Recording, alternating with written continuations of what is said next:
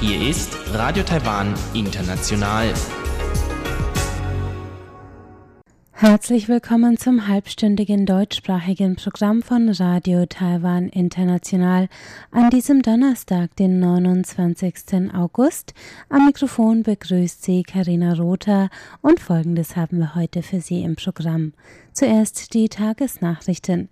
Danach geht es weiter mit Aktuelles aus der Wirtschaft mit Frank Pewitz heute zum Thema IFA-Messe für Verbraucherelektronik und Taiwan als wichtiger Produzent und Absatzmarkt. Darauf folgt rund um die Insel mit Elon Huang, heute noch einmal im Gespräch mit Chiu Dai-yu, der Besitzerin einer deutschen Restaurant- und Bäckereikette in Taipei. Nun zuerst die Tagesnachrichten.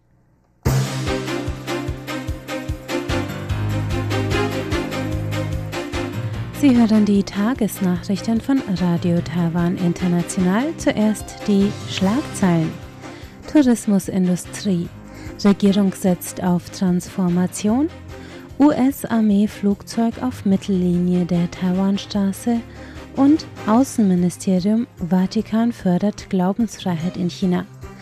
Die Meldungen im Einzelnen. Die Regierung hat in einer heutigen Sondersitzung mögliche Strategien zur Stärkung von Taiwans Tourismusindustrie diskutiert. Durch Chinas Verbot von Individualreisen nach Taiwan droht der Industrie ein Schaden von bis zu 4,3 Milliarden Euro. Zwei Millionen Arbeitsplätze im ganzen Land sind betroffen. Die Regierung will mit einem Maßnahmenpaket zur Förderung der Industrie die Krise zur Chance für Transformation machen. Zu den Maßnahmen gehören staatliche Reisezuschüsse in Herbst und Winter von umgerechnet 103 Millionen Euro sowie die Einrichtung einer landesweiten Buchungsseite für zertifizierte Reiseunterkünfte. Zudem zieht die Regierung eine Ausweitung der Visafreiheit sowie Anreize bei der Buchung von Charterflügen in Erwägung. Verkehrsminister Lin Jialong sagte heute über die Bedrohung für den Tourismussektor diese Herausforderungen sind eine Gelegenheit, die uns antreibt, uns zu transformieren, zu verbessern und konkurrenzfähiger zu werden. Ein Flugzeug der US-Armee ist heute Vormittag um 11 Uhr die Mittellinie der Taiwanstraße entlang geflogen. Das gab das Verteidigungsministerium heute bekannt. Das Transportflugzeug des Typs MC-130J überflog die Mittellinie der Taiwanstraße aus nördlicher Richtung nach Süden. Man habe das Manöver genau verfolgt, es habe keine Auffälligkeiten gegeben, so das Verteidigungsministerium. Das Verteidigungsministerium räumte zudem ein, dass ein amerikanisches U-Boot-Jagdflugzeug des Typs P-8 am 25. August in der Taiwanstraße gesichtet worden war. Zudem hatten zwei US-Marineschiffe des Typs LPD-20 am 23. August die Taiwanstraße durchquert. Das Ministerium betonte, man habe alle Bewegungen von Flugzeugen und Kriegsschiffen im Umfeld von Taiwan unter Kontrolle, die Bevölkerung könne unbesorgt sein. Taiwans Außenministerium hat die Weihe zweier Bischöfe in China durch den Papst heute als einen Schritt zur Integration Chinas in die weltweite Ökumene bezeichnet. Der Papst hatte vor kurzem in der inneren Mongolei und in der Provinz Shanxi je einen neuen Bischof ernannt. Außenministeriumssprecherin Joanna O nannte das ein Anzeichen dafür, dass der Vatikan in China das gewünschte Vorrecht in der Ernennung katholischer Würdenträger in China erlangt hat. Im Oktober 2018 hatten sich China und der Heilige Stuhl nach langer Uneinigkeit auf ein Abkommen geeinigt, laut dem Chinas Behörden geeignete Kandidaten vorschlagen und der Papst die endgültige Ernennung katholischer Bischöfe vornehmen kann. Das Außenministerium hoffe, dass das Mitbestimmungsrecht des Vatikans zur Förderung von Glaubensfreiheit in China beiträgt, so O. Taiwan werde den Austausch zwischen China und dem Heiligen Stuhl weiter aufmerksam verfolgen. Der Vatikan ist Taiwans einziger diplomatischer Verbündeter in Europa. Lee Meng-ju, ein Berater der Lokalregierung in Fangliao im südtaiwanischen Landkreis Pingdong, wird seit dem 20. August vermisst. Fangliaos Bürgermeister Chen Yalin äußerte heute Sorge, dass Lee während der Demonstrationen in Hongkong verschwunden sein könnte. Lee befand sich auf einer Reise in Hongkong und China, als der Kontakt zu Kollegen und Angehörigen abbrach. Am 27. August sollte Lee in Indonesien eintreffen, um gemeinsam mit Bürgermeister Chen an einer internationalen Konferenz teilzunehmen. Es ist keine Einreise Lees in Indonesien dokumentiert. Die Festlandkommission sagte heute in einer Stellungnahme, dass der Kontakt zu Lee Meng-ju während des Aufenthalts in Hongkong noch bestand und erst nach seiner Einreise in China abriss. Die Kommission sagte, man wolle keine voreiligen Spekulationen anstellen und werde versuchen, zusammen mit Hongkongs und Chinas Behörden den Fall aufzuklären. Die Regierungspartei DPP hat heute Kaohsiungs Bürgermeister und KMT-Präsidentschaftskandidat Han Kuo-yu zu einer Entschuldigung für eine fremdenfeindliche Äußerung aufgefordert. Der Bürgermeister der südtaiwanischen Großstadt hatte heute Mittag eine Frage zum Problem von Fachkräfteabwanderung mit den Worten kommentiert, der Phönix fliegt aus und herein kommt ein Haufen Hühner. Han sprach dabei über Arbeitsmigranten aus südostasiatischen Ländern. Die Äußerung erfolgte während der Live-Übertragung einer politischen Debatte. Han war bereits früher einmal wegen einer abfälligen Bemerkung über die Englischkenntnisse von Filipinos in die Kritik geraten.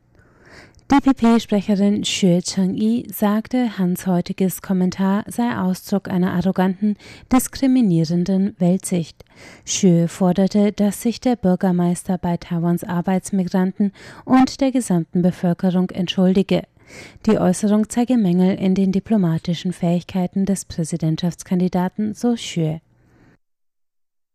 Auf der Weltmeisterschaft des Internationalen Schützenverbands in Rio de Janeiro, Brasilien, hat Taiwans Schützin Lin Yingxin gestern Ortszeit Bronze im 10 Meter Luftgewehrschießen gewonnen. Lin sicherte sich den dritten Platz mit einer Punktezahl von 229,9 Punkten hinter der Inderin Elavenil Valarivan und der Britin Sinead McIntosh. Mit diesem Sieg ist die 20-Jährige die dritte Schützin aus Taiwan, die sich die Teilnahme an den Olympischen Spielen 2020 in Tokio sichern konnte. Bei früheren Schützenverbandswettkämpfen hatten sich bereits die Schützinnen Tian Jia Chen und Wu Jia Ying qualifiziert. Kommen wir zur Börse. Der TAIEX hat heute mit 28 Punkten oder 0,27 Prozent im Plus geschlossen. Der Abschlusskurs lag bei 10.462 Punkten. Das Handelsvolumen betrug 102 Milliarden Taiwan-Dollar. Das sind 3,26 Milliarden US-Dollar. Es folgt das Wetter.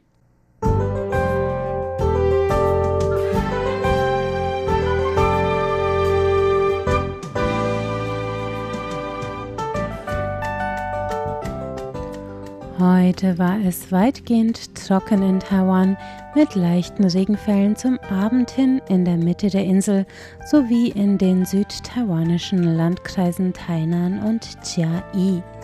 Die Temperaturen lagen tagsüber zwischen 30 und 35 Grad mit Höchstwerten von 36,8 Grad in Taipei. Der morgige Freitag bringt Gewitter entlang Taiwans Ostküste und wechselhaftes Wetter im Rest des Landes mit gelegentlichen gewittrigen Schauern. Es kühlt etwas ab, die Werte liegen zwischen 25 und 33 Grad.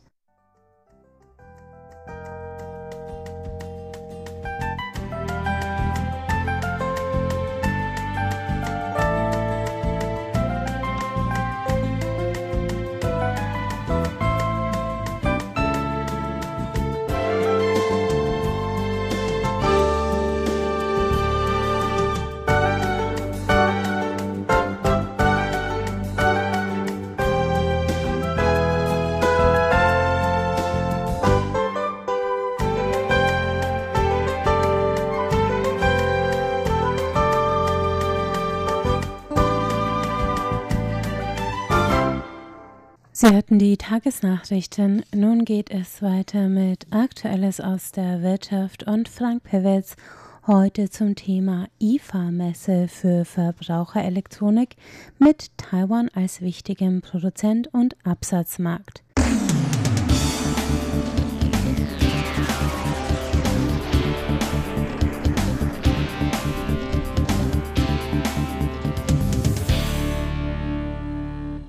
Herzlich willkommen bei Aktuellem aus der Wirtschaft. Es begrüßt Sie Frank Piewitz.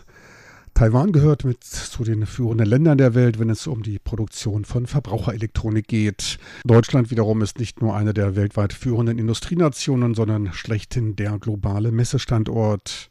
Dies wird auch von Taiwans Produzenten zur Präsentation ihrer neuesten Errungenschaften genutzt. Zwar ist die Computex Taipei die größte Computermesse der Welt, deckt allerdings nur einen Teilbereich der Verbraucherelektronik ab. Für dieses Segment eignet sich die in der nächsten Woche startende IFA-Messe in Berlin deutlich besser und wird auch seit Jahren von diversen Unternehmen aus Taiwan als Schaufläche genutzt. Technologie hat im bilateralen Handel zwischen Taiwan und Deutschland nach wie vor den größten Anteil.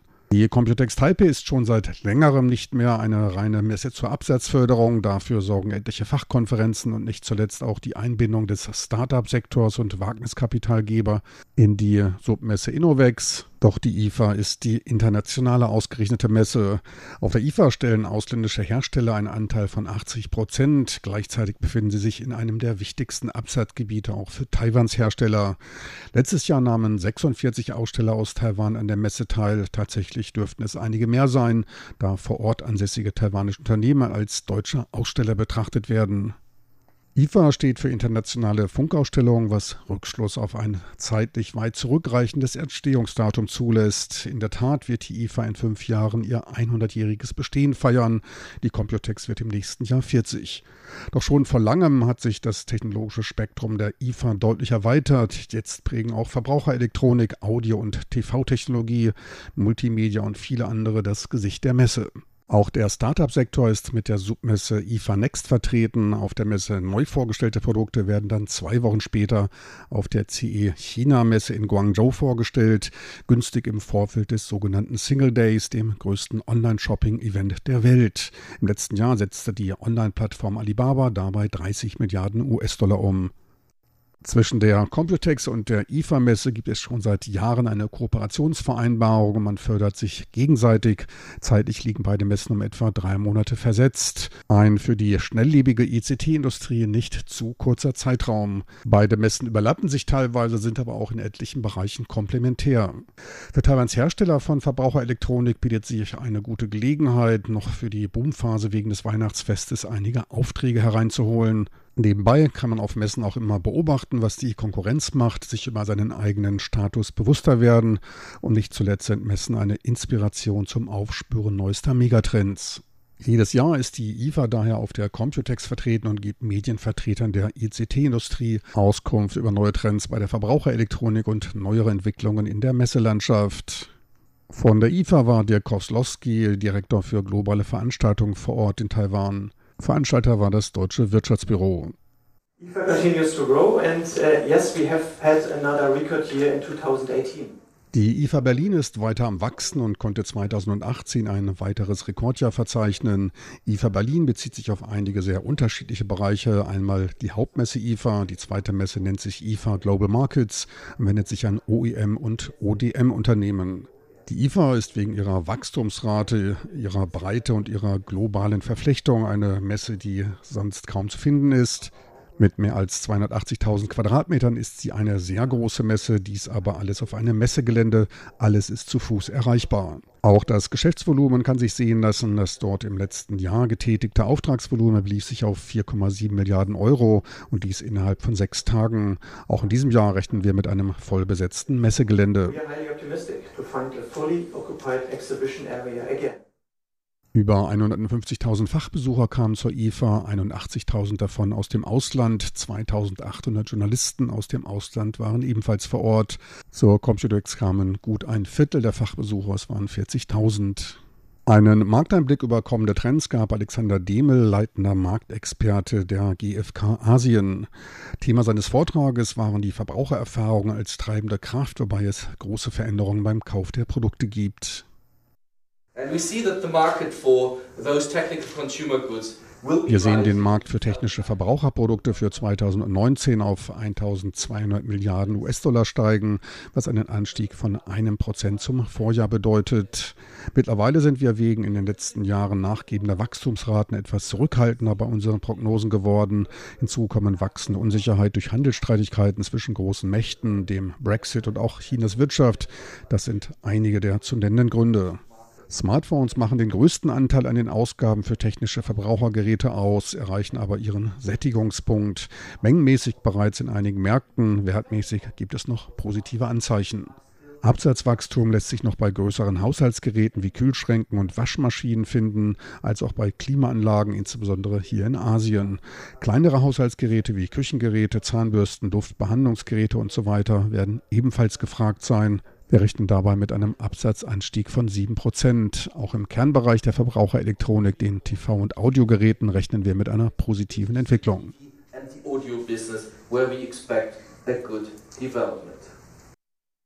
Von den 1,2 Billionen Euro an Umsätzen werden 20 Prozent in Nordamerika, 25 Prozent in Europa und 42 Prozent in Asien gemacht. Auf diese drei Hauptabsatzregionen entfallen 87 Prozent der globalen Umsätze für technische Verbrauchergeräte. China ist dabei mit Abstand der größte, allerdings leicht schrumpfende Markt. Fast 300 Milliarden US-Dollar werden dort für Verbrauchergeräte ausgegeben. Die höchsten Wachstumsraten finden sich aber in Südostasien und Indien. Dort wird ein Anstieg von 4% erwartet. Innovationsstark ist der Sektor TV-Geräte. Dies wird auch von den Kunden angenommen.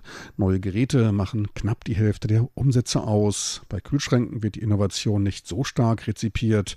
Nachfrage in Taiwan fragen neue Modelle aber doppelt so stark nach wie in Europa. Dies dürfte auch an den hohen Temperaturen liegen. In Taiwan machen neu entwickelte Kühlschränke 20 Prozent der Umsätze aus. In Europa sind es lediglich 11 Prozent. In Asien sind die Leute generell etwas technikaffiner. Taiwan liegt dabei noch über dem Durchschnitt. Weitere Erkenntnis der GfK, Verbraucher fühlen sich mittlerweile bei ihren Kaufentscheidungen deutlich sicherer als früher. Dies gaben immerhin zwei Drittel der Leute nach einer Studie an. Neben Leistungen werden vom Konsumenten vereinfachte und komplizierte Anwendungen nachgefragt. Zudem ist der Verbraucher bereit, mehr für höhere Qualität und Bequemlichkeit zu zahlen. Zudem möchte der Verbraucher zeitlich uneingeschränkter einkaufen können. Letzteres wird durch das Internet ermöglicht, wobei auch das mobile Einkaufen an Beliebtheit gewinnt. Wohlbefinden wie frische Luft, sauberes Wasser, guter Schlaf sind ebenfalls zunehmende Entscheidungsfaktoren beim Konsum geworden. Eine gute Nachricht hatte Alexander Demel auch noch für Taiwans Notebook-Hersteller parat. Gaming notebooks are big topics. Gaming Notebooks sind mittlerweile ein großes Thema. Gut die Hälfte der globalen Verbraucher gab an, sich im letzten Monat mit einem Computerspiel beschäftigt zu haben. 1,9 Milliarden Euro wurden im letzten Jahr für Gaming Notebooks in Europa ausgegeben. In China waren es sogar 4,2 Milliarden. In der asiatisch-pazifischen Region ohne China waren es 1,6 Milliarden US-Dollar. Davon wurden 119 Millionen US-Dollar in Taiwan ausgegeben. Angesichts einer Bevölkerung von 23 Millionen eine recht ansehnliche ansehnliche Summe an Ausgaben für das Gaming. Intelligente Heimgeräte sind bereits seit einiger Zeit auf dem Vormarsch. Mittelgroße Geräte erhöhten ihren Anteil innerhalb von gut vier Jahren von 4 auf 16 Prozent, Kleingeräte von 1 auf 10 Prozent. Auch hier gute Nachricht für Taiwans Hersteller, die sich verstärkt auf dieses Segment ausrichten. Große Ohren dürften Hersteller von Premium-Produkten bekommen. Diese verkaufen sich laut GfK-Experte Alexander Demel in Taiwan besonders gut, beziehungsweise lassen sich hier besonders teuer an den Mann beziehungsweise die Frau bringen. Legte der Preisindex für neue Premium-Produkte in den letzten zehn Jahren im Weltdurchschnitt um 30 Prozent zu, stieg der Index in Taiwan auf das Doppelte. Lag er 2009 um das 1,12-fache über dem globalen Index, liegt der Preisaufschlag nun bei 1,7. Auch den europäischen Preisindex übersteigt der taiwanische um ein Drittel. Der Preisaufschlag dürfte allerdings einerseits durch Importzölle und höchstwahrscheinlich auch durch Aufschläge des Einzelhandels zustande kommen. An der Mehrwertsteuer liegt es nicht, die beträgt hier nämlich nur 5%. So viel für heute aus aktuellem aus der Wirtschaft. Am Mikrofon verabschiedet sich von Ihnen Frank Pewitz.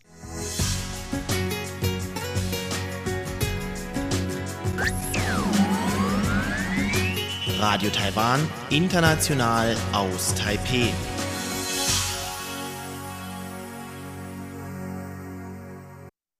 Jetzt hören Sie rund um die Insel mit Elon Huang.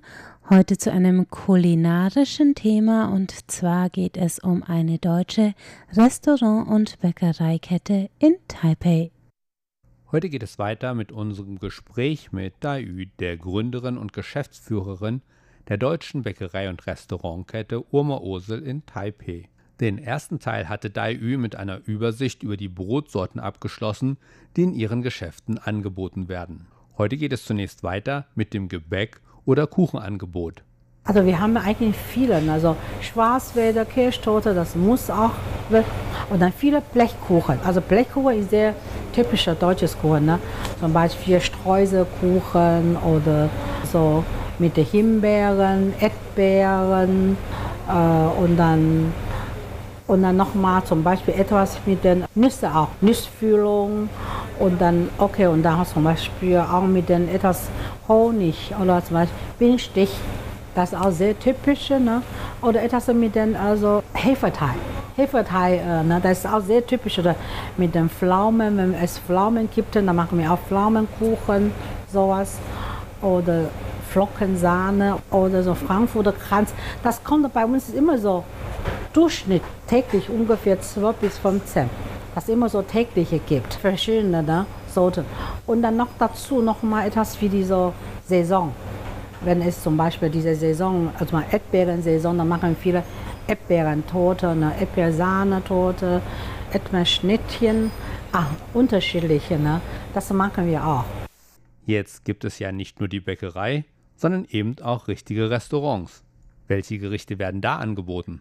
Also wir haben jetzt natürlich äh, zwei verschiedene Linien Prinzip ne, für die Restaurant. Eine zum Beispiel Oma Ose haben wir andere auch Goethe, die machen äh, also regionale Küche und dann so große Mutterküche. Und ein Beispiel zum Beispiel hier, ne, wir machen rheinische Sauerbraten, das ist sehr typisch. Schnitzel, Wiener Schnitzel, Jägerschnitzel oder verschiedene Wurstplatte. Und dann haben wir auch so Frikadelle in Berlin sagen Bulette sowas. Verschiedene Arten mit den äh, Rahmsoße, das ist auch verschiedene. Wir haben auch manchmal Currywurst mit Pommes. Ja, das ist auch sehr üblich.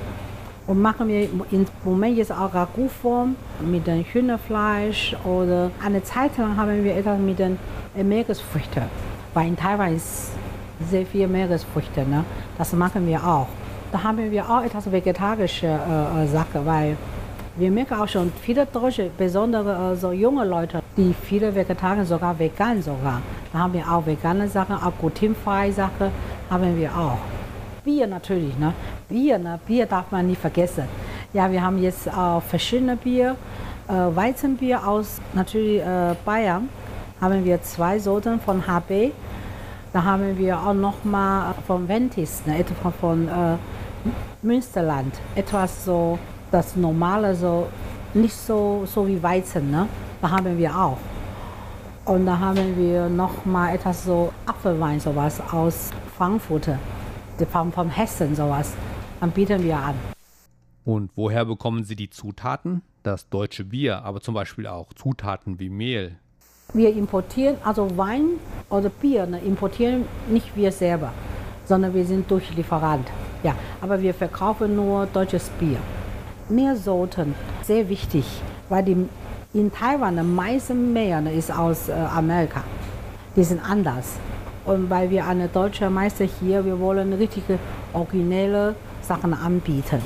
Zum Beispiel diese Berliner. Früher hast wir die andere mehr benutzt, hatte, schmeckt anders. Jetzt sind die, besonders die deutschen Kunden, die sind so zufrieden damit.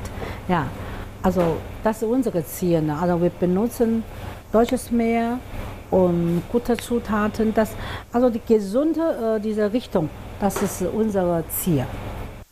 Wie sehen Sie Ihre Marktposition in Taiwan? Sind Sie ziemlich einzigartig oder gibt es Konkurrenz? Wenn ja, wie unterscheiden Sie sich? Ich glaube, wir haben Konkurrenz.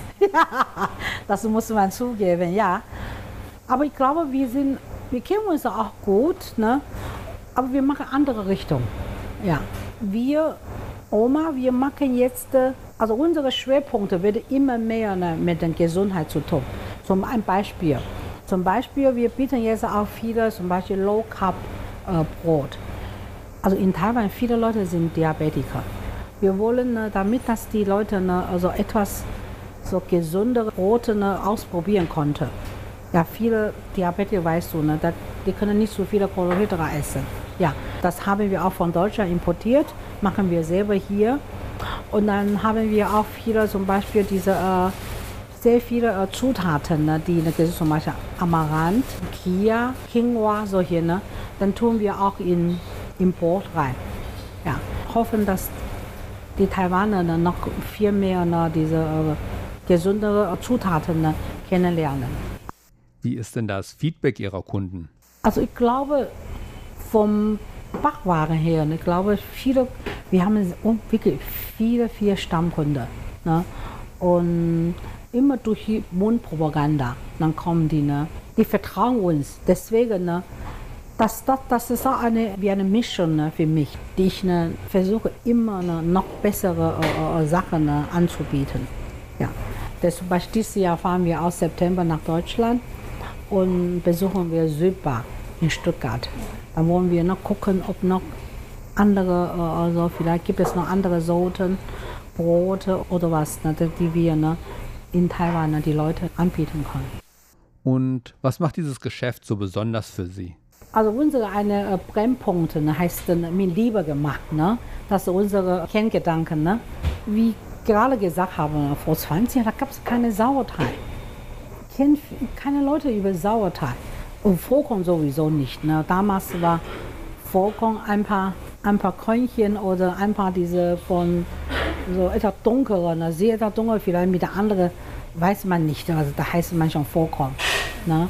Aber inzwischen ne, ist so viele, ich glaube, natürlich nicht nur wegen unserer wir Oma, sondern auch wegen vieler anderer so Kollegen, ne, die zusammen viel arbeiten und das jetzt ne, ist die Vorkommen. Man weiß schon, sogar unsere Regierung sagt, Vorkommen muss über 51 Prozent. Dann darf man draufschreiben, Vorkommen. Und sonst geht nicht. Früher war 10 Prozent kann man auch schon, schon vorkommen. Ne? Glaube, das ist schon eine super Richtung. Also die Leute wissen schon, aha, was heißt gesunde Sache, was heißt richtige so nahrungsvolle äh, äh, Produkte. Ne? Das hat mich sehr gefreut. Ja. Oder besonders wenn die Kunden kommen zu uns und sagen, ja, ah, ich esse eure Brote, ne? ich fühle mich, mein Magen war total schön und überhaupt nicht so greift. Ne? Wenn man zu viel diese schnelle, diese, diese Hefe benutzt, nicht so natürliche, dann oder zu viel Zucker rein, dann greift man nach Essen, dann kriegt man eine äh, Blase, ne? Ein Bläven, ne? Und dann ist es nicht, ist nicht schön. Ja. Und das Wichtigste natürlich, bekommt Ihr Mann so das Brot, das er sich wünscht? Also mein Mann war sehr, der ist schon über 20 Jahre in Taiwan. Ist immer noch Abendbrot, kannst du dir mal glauben? Immer noch Abendbrot, ja. Er meint, das ist angenehm ne? und dann einfach Wohlgefühl ne? und so. Ja. Manchmal, wenn wir zum Beispiel mit Freunden rausgehen, ne? vielleicht hintereinander, so zwei, drei Abende, aber am Essen, dann sagt er hinterher, muss das sein, muss nochmal? Kann er nicht, einfach nicht Brot essen? also ihn ist sehr wichtig. Soweit das Gespräch mit Dai Yu, der Gründerin und Geschäftsführerin der deutschen Bäckerei- und Restaurantkette Oma Ursel in Taipei, die vor über 20 Jahren anfing, sich mit dem Backen von deutschem Brot zu beschäftigen, um ihrem Mann den Umzug nach Taiwan zu erleichtern, denn ohne deutsches Brot könne er in Taiwan nicht überleben. Glück für mich, denn so weiß ich, wo ich hin und wieder mal eine Brezel, ein Kürbiskernbrötchen oder ein Vollkornbrot für meinen Sohn bekomme. Und damit verabschiedet sich am Mikrofon Ilong Huang. Vielen Dank fürs Zuhören. Und damit sind wir am Ende des heutigen halbstündigen deutschsprachigen Programms von Radio Taiwan International. Das Gehörte finden Sie auf unserer Website unter www.rti.org.tv. Außerdem sind wir auf Facebook unter Radio Taiwan International Deutsch vertreten. Am Mikrofon verabschiedet sich jetzt Karina Rother. Vielen Dank fürs Einschalten und bis zum nächsten Mal.